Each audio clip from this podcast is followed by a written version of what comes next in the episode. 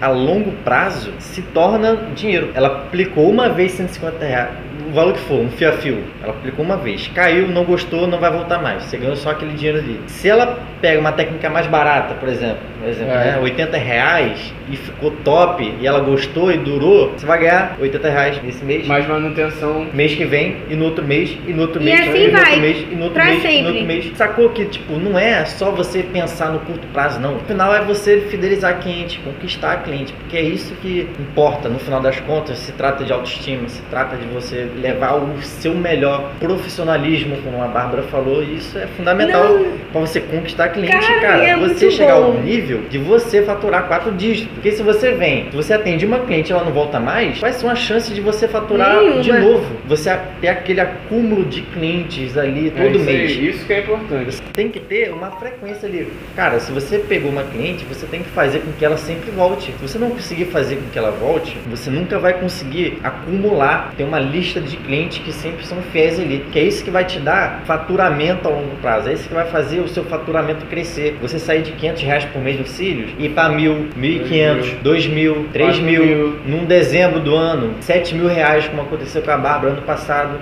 Então, é assim que se constrói um faturamento alto.